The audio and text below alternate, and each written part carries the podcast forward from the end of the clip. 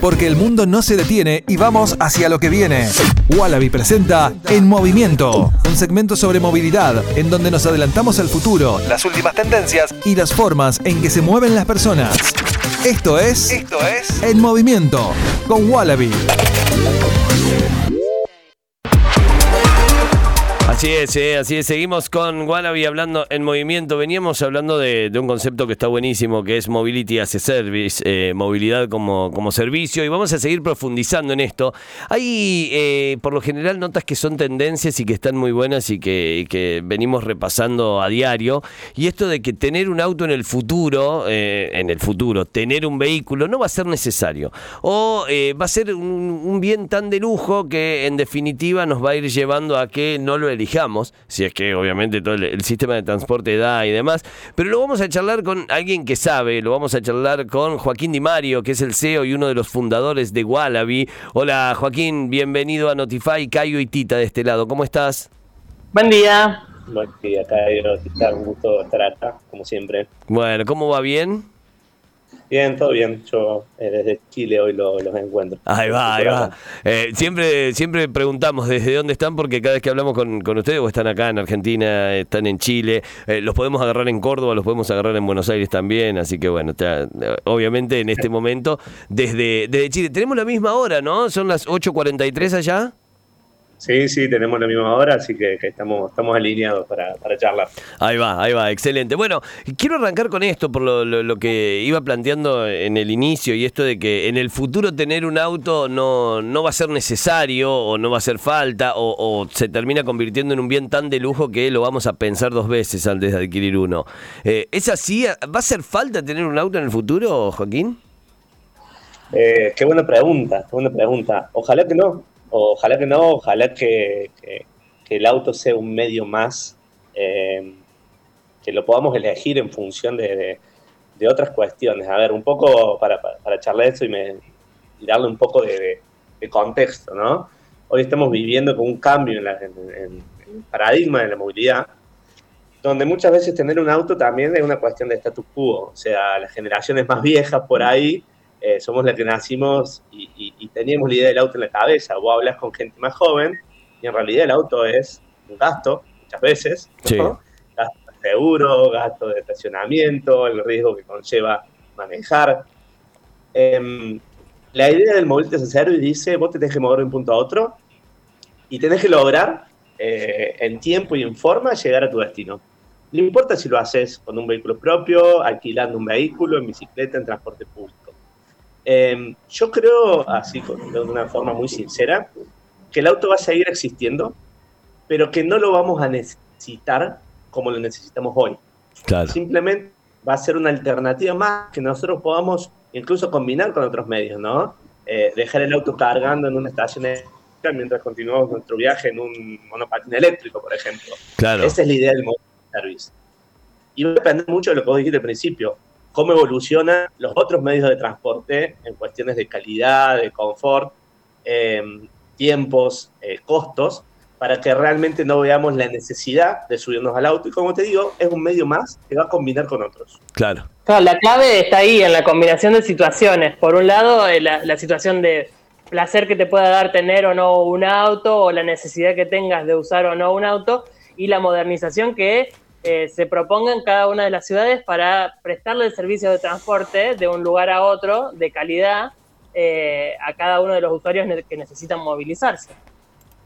Sí, sí, eh, tiene que ver un poco con todo, son muchos los actores que están en esta industria, ¿no? Porque tenés la industria obviamente automotriz que está retransformándose, tenés el sector público como impulsor de políticas donde voy a, hablar algunas, algunas cositas que por ahí son difíciles de pensarlas, pero imagínate que, eh, no sé, los gobiernos eh, otorguen beneficios fiscales para subirse al transporte público. Por ejemplo, si ganas en transporte público, te bonifico sobre, no sé, el pago de rentas del, del auto. O sea, hay cuestiones públicas que pueden impulsar esta movilidad, pero va acompañado de la evolución, como te digo, de la calidad del servicio de transporte, para medir la calidad del servicio de transporte, se necesitan datos para entender hábitos de movilidad de las personas y poder darles un servicio adaptado a sus necesidades particulares de viaje. Claro. Entonces, es un sistema, ¿no? Donde hay varios actores involucrados y si nos movemos en bloque podemos avanzar y si no vamos a tardar mucho más en, pensar una movilidad más inteligente. Claro, bueno. Y además hay muchas ciudades del mundo, te diría las ciudades más modernas, también tienen muchas restricciones para con el vehículo particular. Eh, Madrid, sin ir más lejos, digamos, no, no te deja ingresar al centro, pero obviamente tiene plataformas en donde vos podés dejar el vehículo en las afueras y movilizarte por el entorno restringido en, en otros medios de transporte. Sí, tal cual, tal cual. A ver, hay ciudades que ya tienen estas políticas y, como te digo, no es acá atacar una industria en particular, sino entender cómo la industria automotriz también va a evolucionar su negocio, ¿no? Porque van a pasar a ser empresas que brindan un producto a ser empresas de servicio, donde su movilidad también se va a ofrecer de una forma 360. No van a tener solamente el automóvil, van a tener, como te digo, la, central de bicicletas públicas, van a tener el scooter para ofrecer. El automóvil tiene que ser eh, adaptado al tipo de consumidor que lo utiliza y entendiendo que muchas veces, como vos dijiste, eh, vas a llegar a un lugar donde no vas a poder, continuar tu viaje en automóvil, vas a tener que entrar caminando, en una bici o en transporte público. Claro. Y está bien que se esa combinación. De hecho, yo lo que más odio, mira, yo soy, uso transporte público, pero también tengo auto. Ahora, nunca me vas a encontrar metiéndome el centro de una ciudad en auto. Para mí es la peor decisión que uno puede tomar. Claro, claro. Sí, sí, sí, totalmente, totalmente. Si recién se enganchan, si recién prenden la radio, estamos en movimiento, nuestra, nuestra columna, nuestro espacio de Wallaby, que siempre lo, utilizamos para charlar sobre, sobre la movilidad, sobre el servicio, sobre cómo esto va cambiando también y, a futuro, pensando las ciudades a futuro, ¿no? Pensando el desplazamiento y cómo eh, queremos ver en el futuro las ciudades. Recién decías que, que todos los actores se van sumando a esto y que las automotrices también. Creo que hoy las automotrices tienen sí una gran deuda que están empezando a saldar y que tiene que ver con eh, lo que contaminan cada uno de los vehículos y en este caso también empezar a poner un poco el, foco ante esto, eh, ante, ante obviamente la, fabricación de cada uno de los vehículos, cómo generar el menor impacto, pero ¿cómo se suman en esta modalidad de, la movilidad como un servicio, de mobility as a service?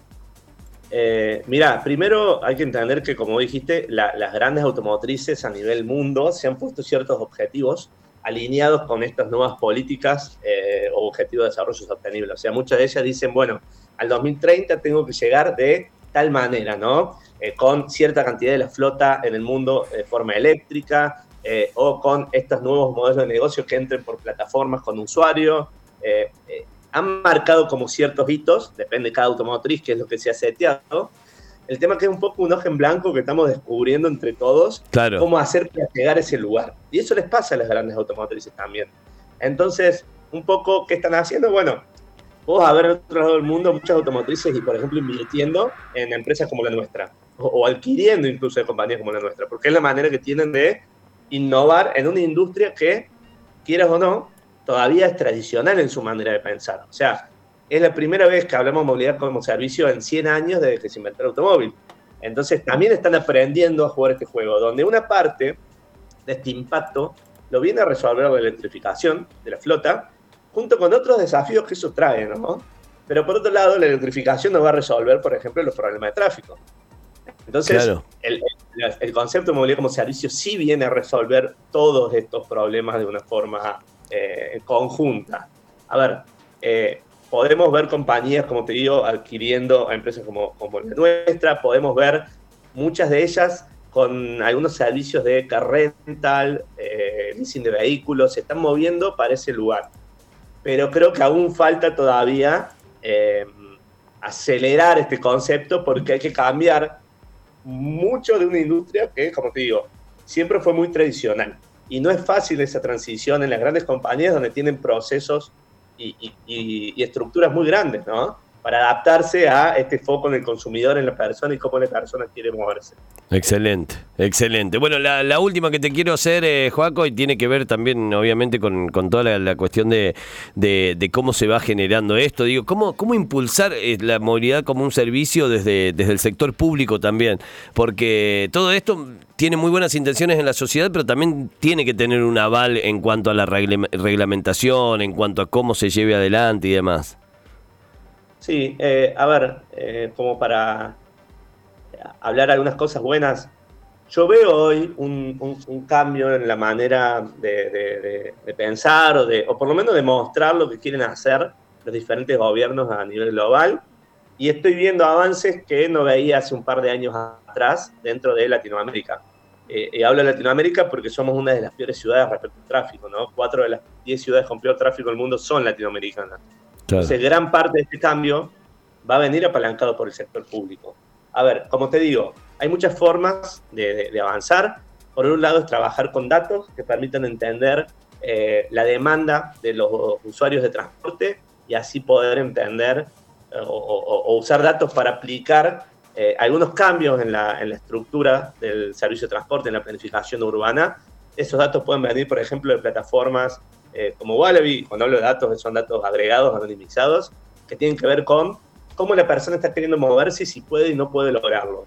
Eh, y por otro lado, como te digo, además de pensar la planificación urbana en base a información, está qué políticas como gobierno yo puedo llevar a cabo. Claro. Eh, al principio mencionaba, che, yo puedo dar un beneficio fiscal, por ejemplo. es algo que como gobierno yo puedo decidir. Mirá, quienes usen transporte público van a ver estos beneficios en cuanto a la renta del automóvil son beneficios que uno puede dar.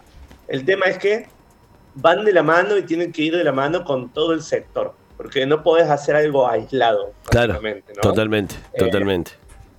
Pero bueno, nada, un, desafío lindo. Podemos hablar un montón de esto, pero no nos va a dar el tiempo. Vamos a seguir pensando en las ciudades del futuro, ¿eh? vamos a seguir mirando para adelante. Mientras tanto, ustedes pueden ir descargándose la aplicación, pueden ir descargándose Wallaby para tener en su celular y empezar a, usar y ser, obviamente, usuarios comprometidos y colaborativos. Juaco, muchísimas gracias. Gracias por esta charla y por estos minutos.